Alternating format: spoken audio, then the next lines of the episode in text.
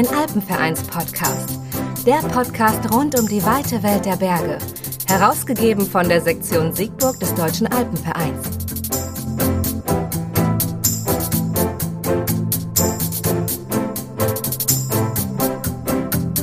Herzlich willkommen zu einer weiteren Episode des Alpencast. Heute mit dem Titel Wie wird man eigentlich Bundestrainer? Am Mikrofon ist Volker. Ich bin Referent für die Presse- und Öffentlichkeitsarbeit der Sektion Siegburg. Zu Gast ist der Bundestrainer für Bildung und Wissenschaft bei der Bundesgeschäftsstelle des DAV in München, Nico Schlickum. Hallo Nico, schön, dass du dem Alpencast zur Verfügung stehst. Hallo Volker, ja, vielen Dank für die Einladung, ich freue mich. Sehr gerne. Nico, du bist ja auch bei uns zweiter Vorsitzender und auch Ausbildungsreferent in der Sektion Siegburg.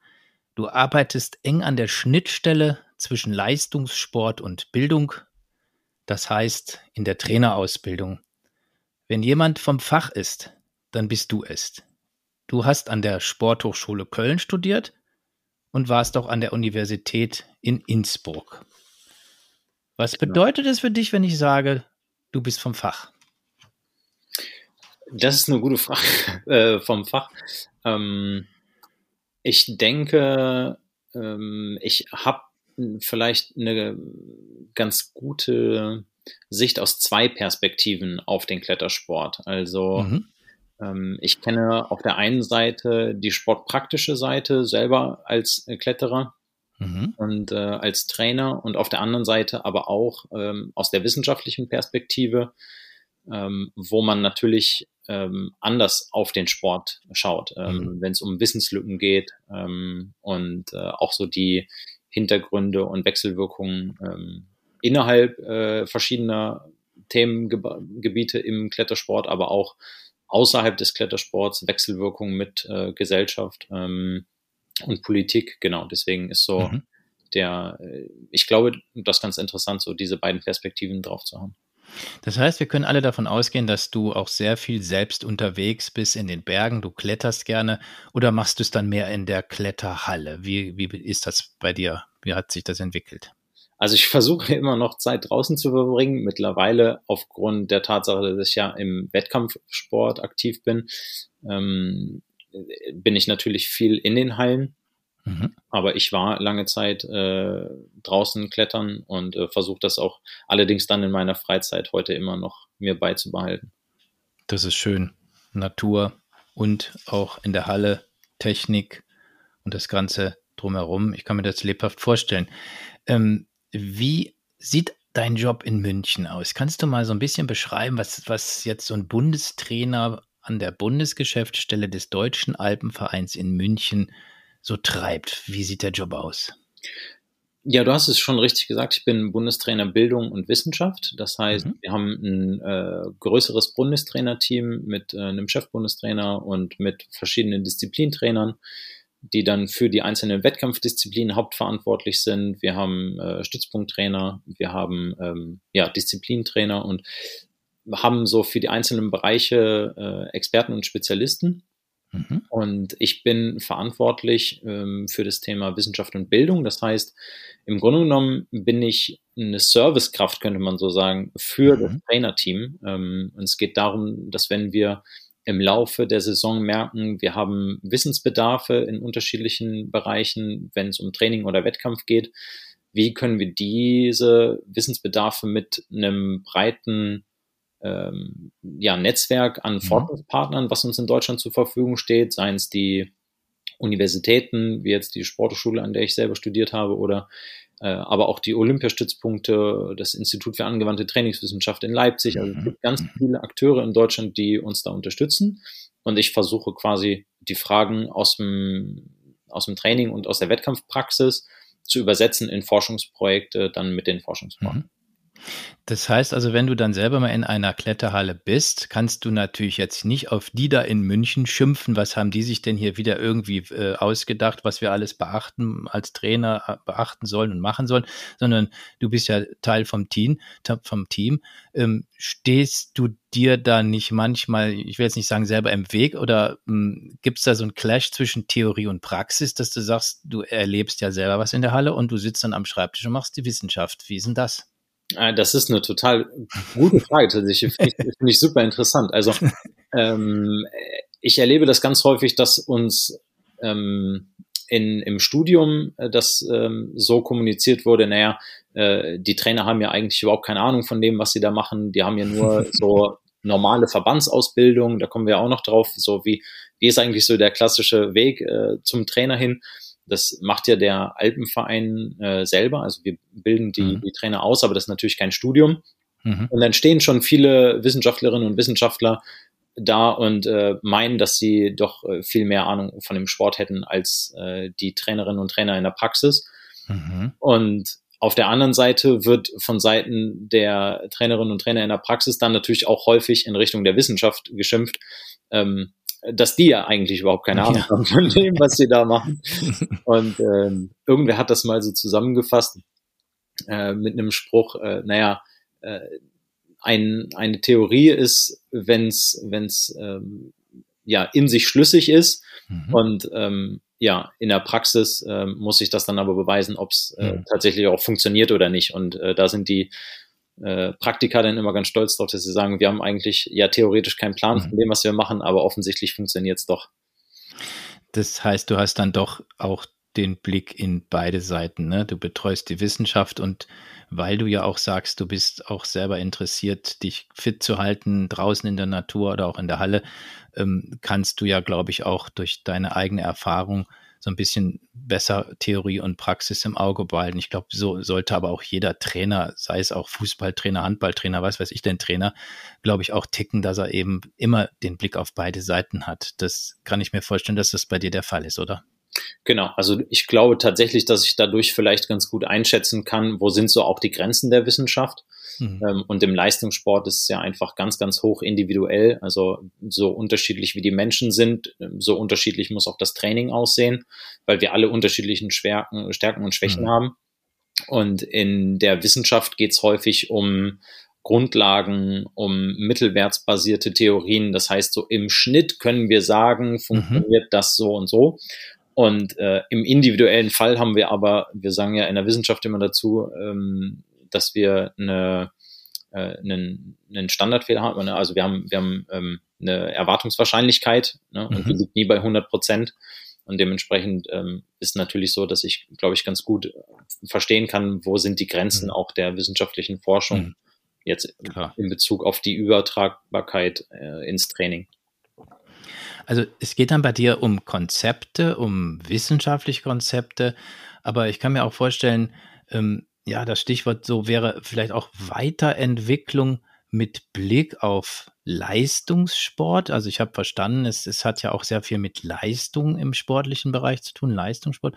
Aber dann eben die Frage wäre jetzt, ähm, wenn man sagt, Konzepte weiterzuentwickeln, aus dem Leistungssport heraus zur Trainerausbildung zu sein muss man sich die Trainerausbildung so vorstellen, dass das auch, dass schon die Trainerausbildung an sich schon Leistungssport ist? Oder würde man sagen, das ist noch nicht auf dem Niveau des Leistungssports. Der Trainer soll keine Sorge haben, dass man ihn überfordert.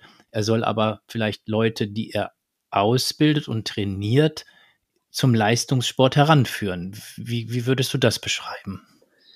Also es ist natürlich so, dass die Rolle des Trainers eine andere ist als die des Sportlers. Und mhm. ähm, dementsprechend sage ich auch Interessierten immer so, das, was eine wichtige Voraussetzung ist, glaube ich, um als Trainer gut zu werden, ist ähm, ein Interesse mhm. äh, an dem Sport zu haben, was über das eigene Sporttreiben hinausgeht. Also so war es bei mir auch. Mhm. Ähm, ich wollte am Anfang ähm, einfach besser werden. Und mhm. ähm, dann habe ich irgendwann mich vertieft mit dem Sport auseinandergesetzt und habe versucht, den Sport zu verstehen. Und so sehe ich das auch heute in der, in der Rolle des ähm, Trainers. Muss ich nicht der beste Athlet sein. Es hilft mhm. definitiv, weil ich einfach ähm, Bewegungen selber mal erlebt habe und äh, auch Trainingsprozesse erlebt habe. Ich weiß, wie anstrengend Training sein kann, vor allen Dingen, wenn ich es mit Beruf und Schule vereinbaren muss. Und als mhm. Trainer bin ich ja auch immer Coach. Ähm, und dementsprechend hilft es auf alle Fälle, aber ich muss nicht selber im Weltcup geklettert sein, um äh, hm. ein guter Trainer zu sein. Das hört man vielfach. Also man muss nicht unbedingt Weltmeister sein, um Weltmeister zu machen. Den Spruch habe ich schon öfter mal gehört. Aber ich glaube zu verstehen, ähm, dass du schon ähm, eben aus der Wissenschaft heraus geprägt bist, um eben das Spektrum abdecken zu können. Wie ist denn das, wenn, wenn wir jetzt sagen, Herausforderung, um neue Trainer überhaupt finden zu können? Wie, wie stellt stellst du das in der Bundesgeschäftsstelle in, in München an? Welche Konzepte gibt es dafür? Und vielleicht kannst du auch so ein bisschen mal runterbrechen von eben ähm, der Bundesebene bis runter in die Sektion, weil ich glaube, es ist ja eine Herausforderung, neue Trainer zu finden, zu motivieren, dass die eben das, was gefordert wird, abdecken können und wollen, vielleicht auch selber besser werden wollen. Aber es geht ja auch, glaube ich, darum, dass ein Trainer eben auch Mitglieder an irgendetwas heranführen möchte oder auch sollte. Kannst du den Weg vielleicht mal so ein bisschen ähm, aufzeichnen, nachzeichnen, dass man versteht, wie das in der Praxis umgesetzt werden könnte? Also bezogen auf den ersten Teil der Frage ist es so, dass wir in der Bundesgeschäftsstelle tatsächlich versuchen, die Herausforderungen, die auf Sektionsebene bestehen, aber auch die Anforderungen, die der Sport durch seine Entwicklung mit sich bringt, miteinander zu vereinbaren und Ausbildungskonzepte ähm, dahingehend anzupassen und weiterzuentwickeln. Mhm. Ist natürlich so, dass wenn ich jetzt bezogen auf den Leistungssport international konkurrenzfähige Athleten ausbilden will, dann muss ich das entsprechende Wissen auch in die Trainerausbildung überführen. Ja, und auf den zweiten Teil der Frage, ähm, welche Herausforderungen gibt es ähm, bei der Gewinnung neuer Trainerinnen und Trainer? Da ist es ganz klar so, dass wir merken, dass wir viele Leute haben, die die Ausbildung besuchen, weil sie auch für sich selber als Sportler besser werden mhm. wollen. Mhm. Und ähm, was es aber tatsächlich braucht, ist eigentlich Leute, ähm, die sich dann auf Sektionsebene ehrenamtlich engagieren, zunächst mal um mhm. den, den Start ins Training auf regionaler Ebene zu ermöglichen. Und ähm, dann geht's natürlich weiter, wenn ich jetzt als äh, Trainer C, das ist ja so der erste äh, mhm. Schritt, den ich mache, ähm, auf Sektionsebene tätig werde, dann habe ich eine Gruppe von talentierten Kindern und Jugendlichen, die da trainieren. Und aus diesem Pool kann dann ein Landestrainer beispielsweise, der dann schon eine mhm. höhere Ausbildung hat, ähm, einzelne Athleten äh, herausziehen, um mhm. äh, die in die Kaderstrukturen so auf, auf äh, Landesebene mit zu überführen. Und Verstehe. für die Aufgabe brauche ich natürlich schon eine höhere Ausbildung. Da gibt es dann die B-Trainer-Ausbildung mhm. und dann gibt es jetzt neu auch noch eine A-Trainer-Ausbildung und das ist dann für den Übergang vom Landeskader hin dann in den Nationalkader. Mhm. Aber auch da ist es so, dass wir ganz, ganz, ganz, ganz lange immer noch mit ehrenamtlichen Landestrainern äh, gearbeitet haben. Es gibt jetzt die ersten Landesverbände, die da umstellen auf eine äh, hauptamtliche Trainer- und Trainerinnenstelle, weil es natürlich so ist, dass ich einfach im Leistungssport gewisse Trainingsumfänge realisieren muss. Mhm. Und gerade im Kindes- und Jugendalter müssen diese Trainings einfach noch begleitet werden. Die, die Athletinnen und Athleten müssen ja ausgebildet werden. Wie funktioniert ein leistungssportliches Training? Und da ist einfach der Weg hin zur Professionalisierung ähm, unumgehbar. Hm. Kann ich mir lebhaft vorstellen. Ja. Wenn wir uns mal die Sektionsebene anschauen, ich glaube, das ist ja vielleicht hoffentlich auch für viele Zuhörerinnen und Zuhörer hier im Alpencast ganz interessant. Ich habe die Hoffnung, dass schon auch ein paar ähm, Kolleginnen und Kollegen von anderen Sektionen zuhören.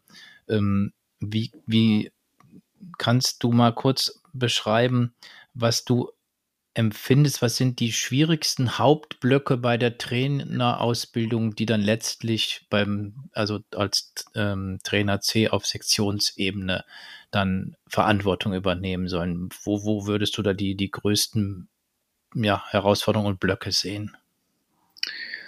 Also ich glaube tatsächlich ist es für viele äh, Interessierte schwer, einen ähm, Verband oder einen Verein, eine Sektion zu finden, der die Trainerausbildung befürwortet. Es ist so, mhm. dass wir jedes Jahr mehr Interessenten als äh, verfügbare Plätze in den Ausbildungen haben.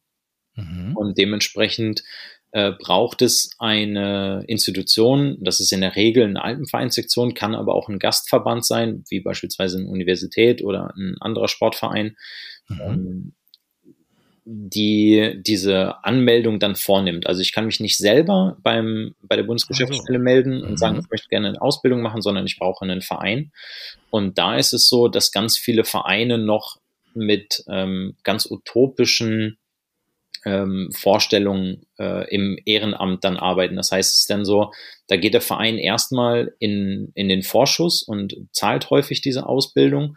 Und mhm. dann gibt's aber Sektionen, die da mit, ähm, ja, ich möchte es mal vorsichtig formulieren, aber mit doch sehr schwierigen ähm, ja, Vereinbarungen, Verträgen, äh, freiwilligen Selbsterklärungen arbeiten, mhm um mhm. eine Refinanzierung dann über ein ehrenamtliches Engagement quasi verpflichtend sicherzustellen. Mhm. Und das ist natürlich was, ich habe das äh, hier im, im Rheinland selber mal erlebt, ähm, dass ich im Studium dann mich erklären hätte müssen für eine Zeit von mehreren Jahren. Und da habe ich gesagt, das ist für mich überhaupt nicht möglich, mhm. weil ich ja gar nicht weiß, wo ich in mehr, also in, in drei, vier Jahren bin. Wenn mein Studium durch ist, dann bin ich vielleicht wo ganz anders. Ja. Und mhm. ich glaube, da ist wichtig, dass wir hin zu flexibleren Modellen kommen.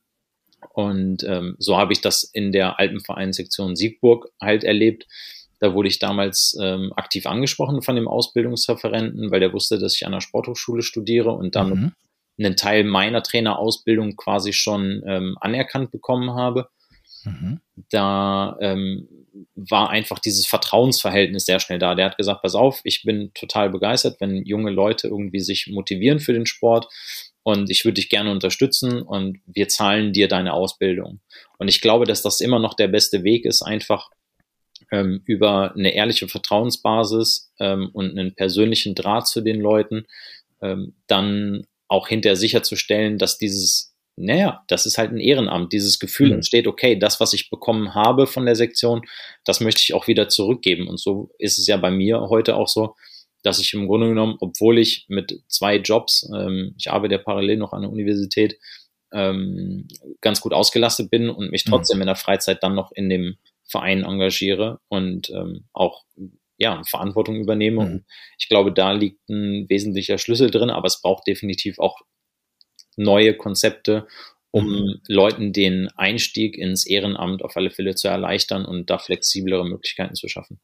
Das finde ich sehr wichtig, wie du das beschrieben hast. Das ist ähm, glaube ich, ein dickes Brett, was da zu bohren ist. Ich versetze mich so ein bisschen in die Lage von Schatzmeistern, von Sektionen, vom Alpenverein, von dem Verein, dass man sagt, ja gut, wir gehen in Vorleistung, wir haben eine gewisse ähm, Kostenstruktur, die wir hier bedienen und bespielen müssen. Und wir erwarten schon, dass da was zurückkommt. Aber wenn man das ein bisschen pauschaler und globaler sieht, so wie du das gerade beschrieben hast, ähm, man investiert in einen Menschen und man kriegt der deutsche Alpenverein oder der deutsche Sport, die deutsche Sportkultur kriegt es ja dann doch irgendwie wieder zurück, sodass eben auch ein Alpenverein etwas für diesen, sagen wir mal, ich habe jetzt, sag jetzt mal hochtrabend, für den nationalen Sportgedanken durchaus was tun kann.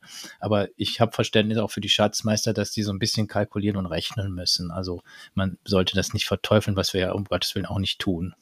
Nee, auf keinen Fall. Ich glaube, das ist total berechtigt und ähm, jede Sektion ist nur dann erfolgreich, wenn sie über Jahre hinweg erfolgreich ist. Genau. Ähm, trotzdem muss ich natürlich ähm, mir überlegen, es gibt ganz viele private Akteure mittlerweile auf dem mhm. äh, Klettersportmarkt genau. und mhm. ich muss mit dem, mit dem Geist der Zeit gehen, weil ich ansonsten auch natürlich Gefahr laufe, dass das Thema von, von anderen Akteuren immer mehr mhm. äh, bespielt wird. Und ähm, ja, dementsprechend glaube ich, dass es schon neue Ansätze und, mhm. und Initiativen braucht, äh, weil wir einfach definitiv die, die größte Expertise und immer noch die beste Ausbildung haben. Und ja, ich glaube, das ist genau. äh, was, das muss man in den Vordergrund stellen. Mhm. es gibt keine Institution in Deutschland, die so eine fundierte Ausbildung anbietet. Und ähm, da muss man einfach Lösungen finden, wie man den Leuten dann den Einstieg ins Ehrenamt auch irgendwie ermöglicht. Sind wir mal gespannt, was die nächsten Haupt, was die nächste Hauptversammlung in Friedrichshafen bringt oder auch was die nächste, die nächste Zeit im Deutschen Alpenverein überhaupt bringt. Das kann man ganz gespannt mit beobachten. Das wird sich sicherlich abzeichnen, dass sich da in der Hinsicht eine Menge noch tun wird, tun muss. Also sollen wir vielleicht wirklich zuversichtlich sein.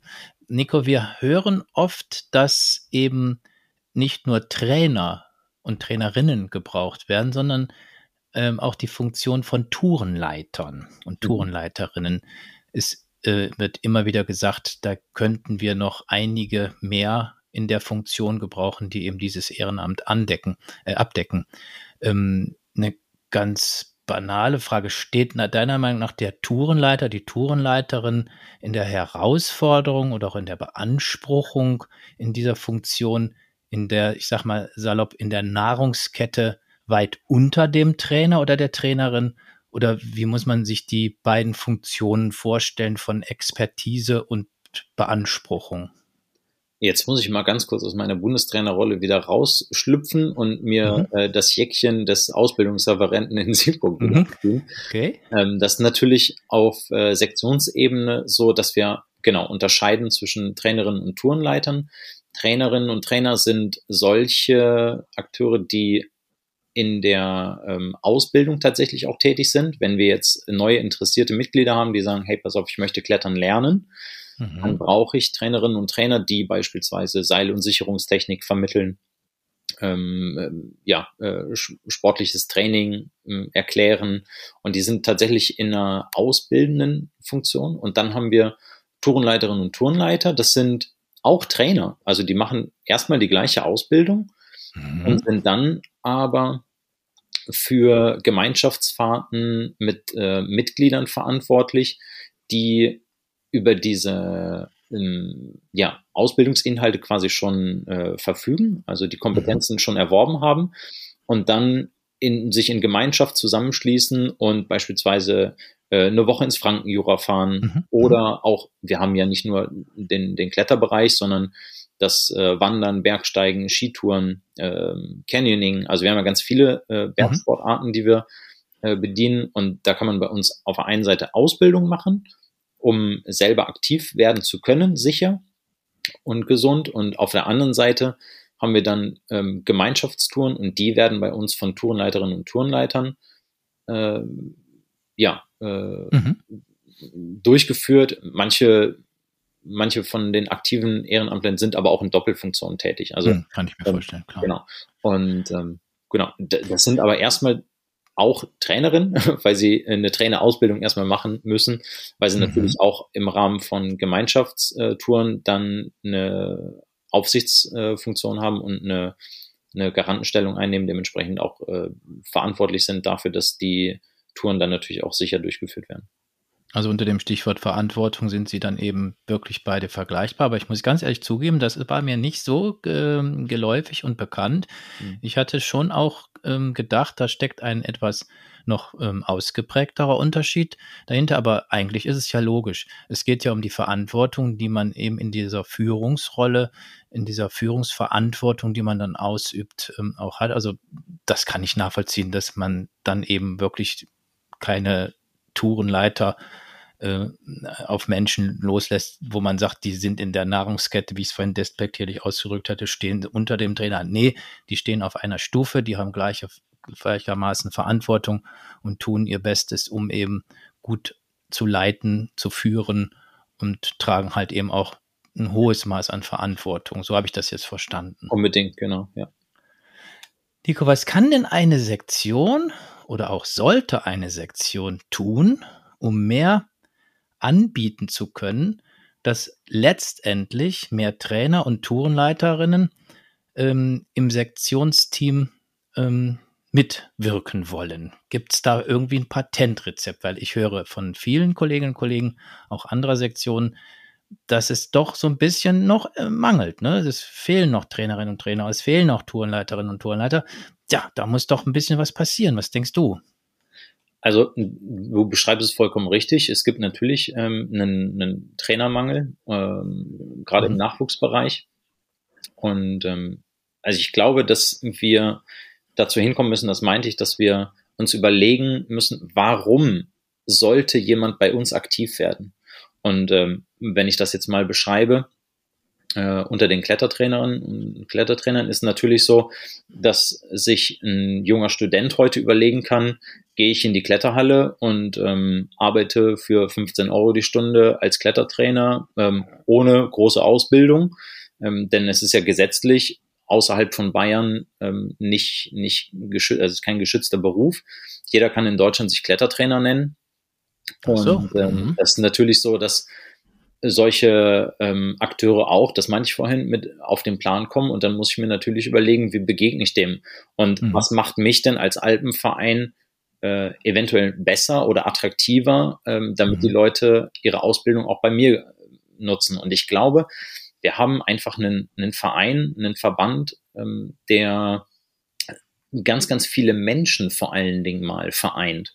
Und mhm. wenn man sich die Mitgliederstruktur anschaut, dann haben wir einen hohen Anteil an Akademikern und äh, Akademikerinnen. Und ich glaube, dass wir, wenn wir uns jetzt in die Rolle von ähm, von jungen Ehrenamtlichen oder Interessierten begeben, dann stelle ich mir die Frage, was brauchen die, um sich ehrenamtlich zu engagieren? Und ähm, das ist als allererstes mal Zeit.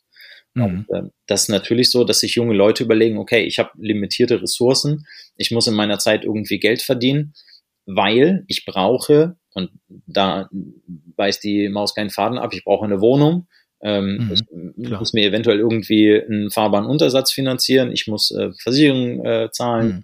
ähm, ich habe einfach ein Leben zu bestreiten. Eben. Und ich glaube, dass wir da ähm, als, als ähm, Alpenverein einfach einen riesen, riesengroßen Vorteil haben, wenn wir Informationen streuen, wenn wir diesen Leuten bei uns im Verein, und das machen wir ja äh, mhm. in der Alpenvereinssektion in Siegburg, wenn wir diesen jungen Aktiven einfach Türen öffnen und sagen, pass auf, wenn du zu uns kommst, dann stehen dir tendenziell 4000 Mitglieder ähm, mit Rat und Tat zur Seite. Mhm. Ähm, das heißt Ehrenamtstage, wo wir bewusst mal Leute aus der Sektion einladen und sagen, ähm, wir brauchen jetzt für junge Aktive zum Beispiel mal ein Vorstellungsgespräch in einer Firma XY oder wir brauchen ähm, mal jemanden, der äh, ein Wohnungsgesuch irgendwo teilt. Ähm, und zwar nicht irgendwo ja, im, im Rheinland, wir kennen die Wohnungssituation, ja, mhm. sondern wir hm. brauchen auch mal ähm, eine Möglichkeit irgendwo, dass jemand sagt, pass auf, ich kenne bei mir in der Nachbarstraße irgendwie jemanden und ich habe hier im Verein den jungen, engagierten ähm, Menschen. Ich möchte mhm. auch einfach mal Danke sagen für das, was er für den Verein leistet. Also gebe ich doch mal einen Kontakt weiter. Und ich glaube, das sind so diese Wege, die wir im Verein ganz anders ähm, nutzen können und auch sollten mhm. als das jetzt beispielsweise eine, ein kommerzieller Anbieter irgendwo äh, kann. Ne? Und dementsprechend glaube ich, dass wir mhm. als Alpenvereinssektion einfach Menschen verbinden. Ähm, mhm. Und ich glaube, dass da ein ganz, ganz großer Mehrwert neben einfach, und das muss man mal so sagen, ähm, der bestmöglichen Ausbildung äh, mhm. bestehen. Ne? Es, man ist aber auch mhm. ganz schnell so dabei, dass man sagt, naja, wir müssen die Leute einfach mit der guten Ausbildung locken und da sage ich, naja, gut, okay, aber wenn die Ausbildung nicht Voraussetzung ist dafür, dass jemand als Klettertrainer arbeiten kann, dann muss ich einfach die vielen Vorzüge, die der alte mhm. Verein äh, mit ja. sich bringt, mehr in den Vordergrund stellen und da sehe ich einfach die, das Netzwerk einfach ganz, ganz stark. Das finde ich sehr schön, wie du das beschrieben hast. Das ist der Mehrwert eben eines Vereins, also nicht Vereinsmeierei, sondern eben das wirklich sinnhafte Ausleben von Vereinskulturen. Das, das hast du super beschrieben, denn die Vorteile, die man ja in einem großen Verein hat, das Backing, was dahinter steht für den Einzelnen oder dass man sich in einer Gemeinschaft dann auch wirklich wohlfühlt und aufgehoben fühlt. Ich glaube, da haben wir gerade eben auch im Deutschen Alpenverein in den Sektionen äh, haben wir eine ganze Menge zu bieten und ich glaube, dann kommt das Gute zu dem noch Besseren und dann wird das eine ganz, ganz runde Sache. Also das hat mir gut gefallen, wie du das äh, gerade herausgestellt hast, wo eben auch wirklich die Mehrwerte bei uns im deutschen Veralten, äh, im Alpenverein auch liegen. Also das finde ich richtig gut. Ähm, wenn wir mal schauen, wir haben ja jetzt gehört, dass eben die Trainer und, und Trainerinnen und die Tourenleiter und Tourenleiterinnen eben auch ähm, sehr, sehr viel an Ausbildungsangebote ähm, nutzen können.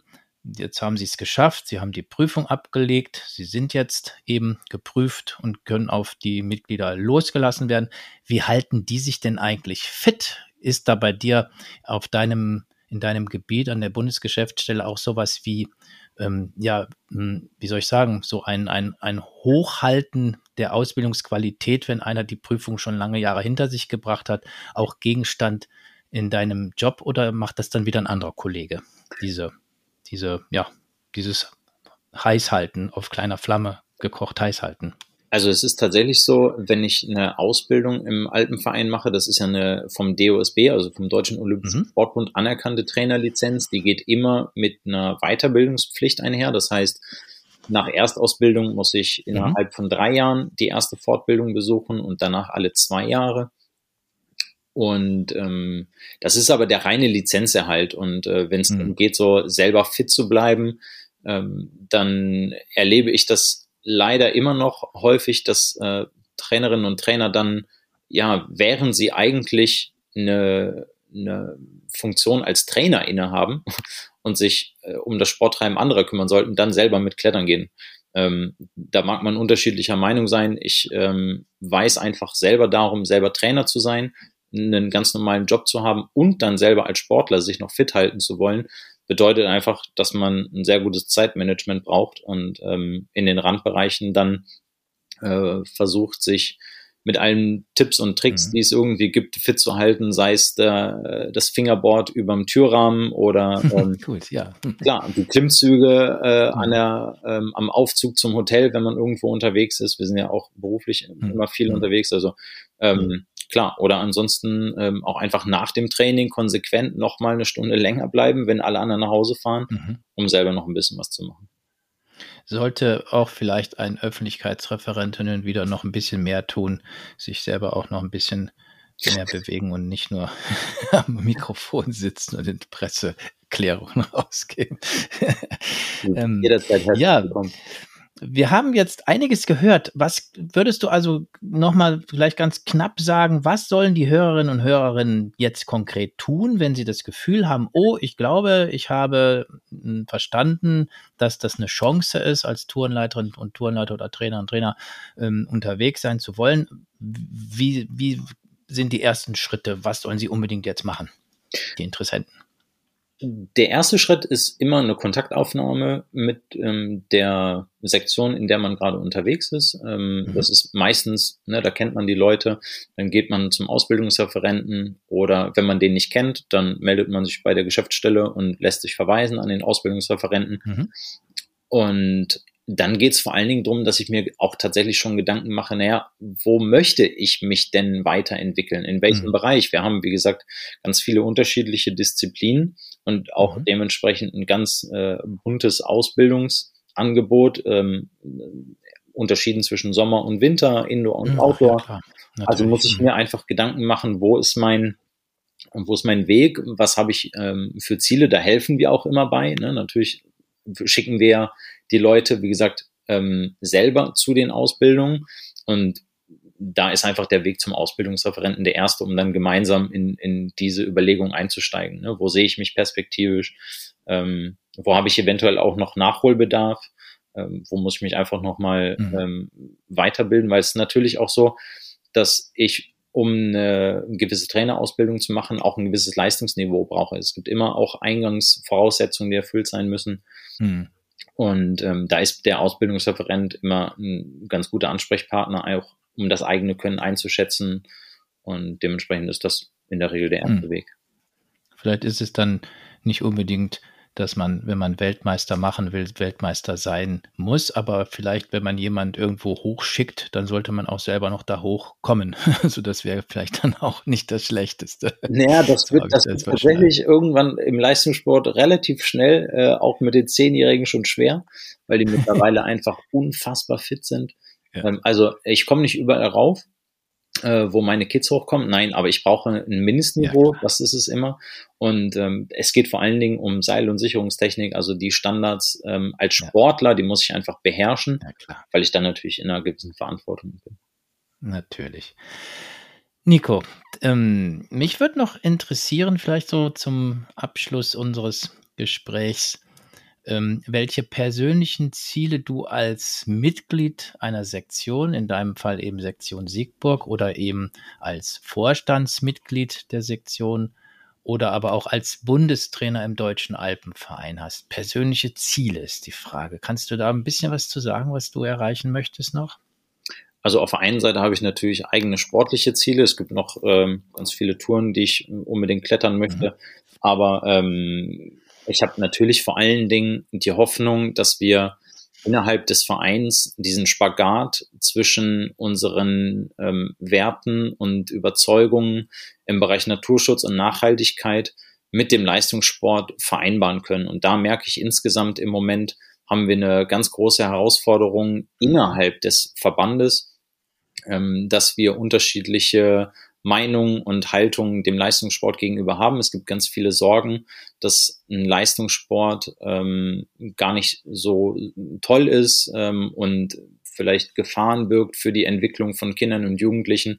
Und da gilt es auf, aus meiner Sicht einfach viel Aufklärungsarbeit zu leisten, dass ähm, Leistungssport etwas ist, was ähm, ganz, ganz großartig für die äh, Persönlichkeitsentwicklung von Kindern und Jugendlichen sein kann, wenn er gut ausgeführt wird. Und ähm, dafür müssen wir die Trainerausbildung ähm, weiterentwickeln und dafür müssen wir aber vor allen Dingen auch ähm, deutlich machen, dass ein Leistungssport schlecht durchgeführt ähm, natürlich was ist, wo man sich überlegen muss, ähm, funktioniert das? Also ich brauche mhm. ein gewisses Commitment, Commitment dafür. Ähm, wenn ich jetzt beispielsweise an hauptamtliche Landestrainerstellen denke, dann ist mhm. das ein absolut richtiger Schritt und ich hoffe, dass wir es schaffen, da einen guten Weg mit allen Beteiligten zu finden. Ähm, und da ist vor allen Dingen ganz, ganz viel Aufklärungsarbeit nötig. Und ähm, da hoffe ich einfach, dass wir alle mitnehmen können auf diese Reise, mhm. weil der Sport sich weiterentwickelt und ganz, ganz viele Chancen, wie gesagt, für Menschen und Gesellschaft bietet. Und da gilt es natürlich in einem demokratischen Verein alle mitzunehmen. Und äh, genau. das hoffe ich, genau. dass wir das hinbekommen. Nico, ganz herzlichen Dank. Das war wirklich ähm, sehr überzeugend. Ich habe sehr viel, viel dazugelernt, wie fast in jedem, oder eigentlich nicht, nicht fast, sondern in jedem Interview lerne ich immer eine unheimliche Menge dazu. Du hast auch sehr, sehr viele Details preisgegeben. Das fand ich richtig, richtig gut. Ähm, ja, vielen herzlichen Dank, dass du dir die Zeit für uns im Alpencast genommen hast. Das war Nico Schlickum, der Bundestrainer im Deutschen Alpenverein. Nico, wir wünschen dir alles, alles Gute mögen die Ziele, die du dir jetzt selber gesteckt hast, erreichbar sein und das wünschen wir dir. Alles Gute. Dankeschön. Vielen, vielen Dank auch äh, für dein Interesse, für den Podcast. Ich finde das ein total cooles Format. Ähm, ich wünsche dir natürlich, dass äh, der auch genauso angenommen wird, wie du dir das wünschst. Insofern ganz mhm. herzlichen Dank und äh, ja, bis bald. Ja, bis bald. Wir hören uns wieder. Mach's gut. Danke. Tschüss, Nico. Ciao. Sehr informativ. Das war er, der DAV-Bundestrainer Nico Schlickum. Also, TrainerInnen und TourleiterInnen braucht das Land.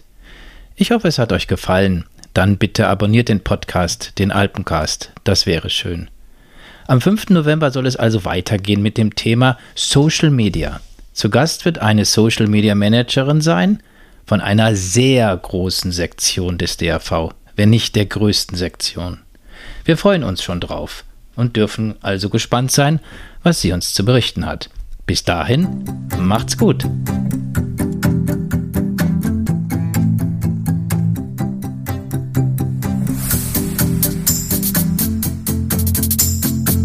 Alpencast, ein Alpenvereins-Podcast. Der Podcast rund um die weite Welt der Berge. Herausgegeben von der Sektion Siegburg des Deutschen Alpenvereins.